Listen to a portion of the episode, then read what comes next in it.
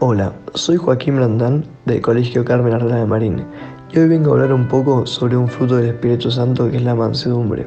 La mansedumbre yo creo que viene de la mano de la empatía y la madurez. Es vital para la convivencia y para las relaciones en sí. A veces se puede confundir fácilmente con debilidad, pero yo creo todo lo contrario.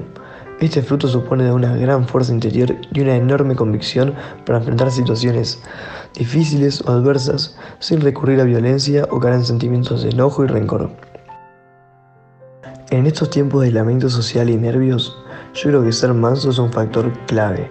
Las personas están llenas de nervios e incertidumbres al no saber lo que va a pasar mañana o por el simple hecho de estar limitados en su vida cotidiana, al no poder ir a sus trabajos, no poder ir al colegio, no poder verse con sus seres queridos o no practicar el deporte que nos gusta. Muchas veces, sin darnos cuenta, y más en estos tiempos, nos encontramos discutiendo o peleando sin saber cómo llegamos ahí.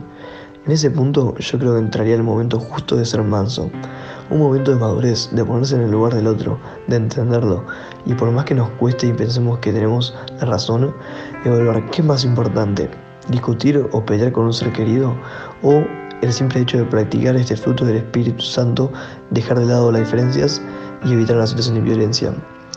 Muchas veces pensamos que es imposible esto, pero con el simple hecho de ser manso podríamos evitarlo.